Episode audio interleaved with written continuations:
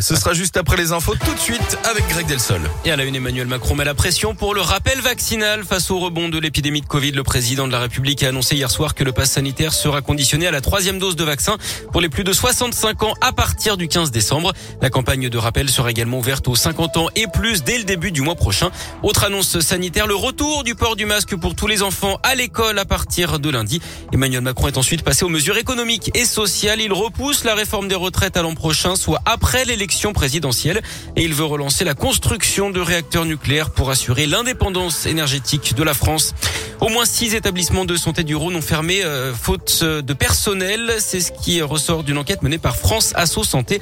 Ils sont 34 dans toute la région à avoir fermé des services. Dans un peu plus de la moitié des cas, aucune autre proposition n'est faite aux patients. Et s'ils sont réorientés, ça ne convient pas dans plus de 80% des cas pour des raisons d'éloignement géographique ou de délai de prise en charge. À Givor, la mobilisation continue pour ouvrir le service des urgences la nuit. Une pétition a recueilli près de 400 signatures. Une nouvelle manifestation est prévue dans 9 jours devant l'hôpital. Selon la direction, il manquerait encore deux médecins pour les urgences, pour que les urgences puissent rouvrir 24 heures sur 24.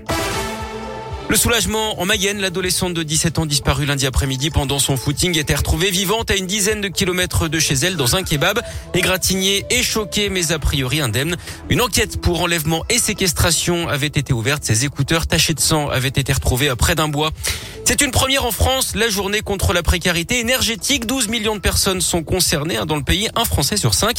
Certains n'ont pas les moyens financiers pour se chauffer correctement, surtout à l'approche de l'hiver. D'autres vivent dans des passoires thermiques, donc des logements classés F ou G. La fondation Abbé Pierre, qui fait partie des organisateurs de l'événement, demande des procédures plus simples pour les ménages qui souhaitent rénover leur logement, mais surtout plus de subventions pour y parvenir.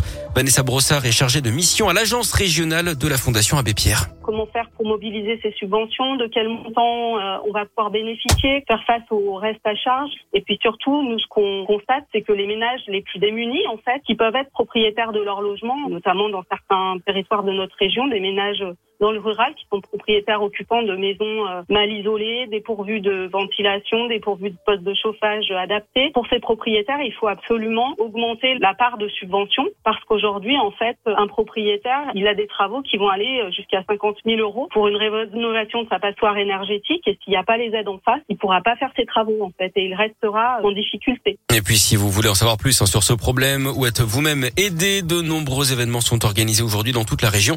Une carte est disponible sur journée-précarité-énergétique.fr. Du sport du foot avec la Ligue des champions féminines et les Lyonnaises, leaders de leur poule, affrontent les Allemandes du Bayern Munich, deuxième ce soir à 21h.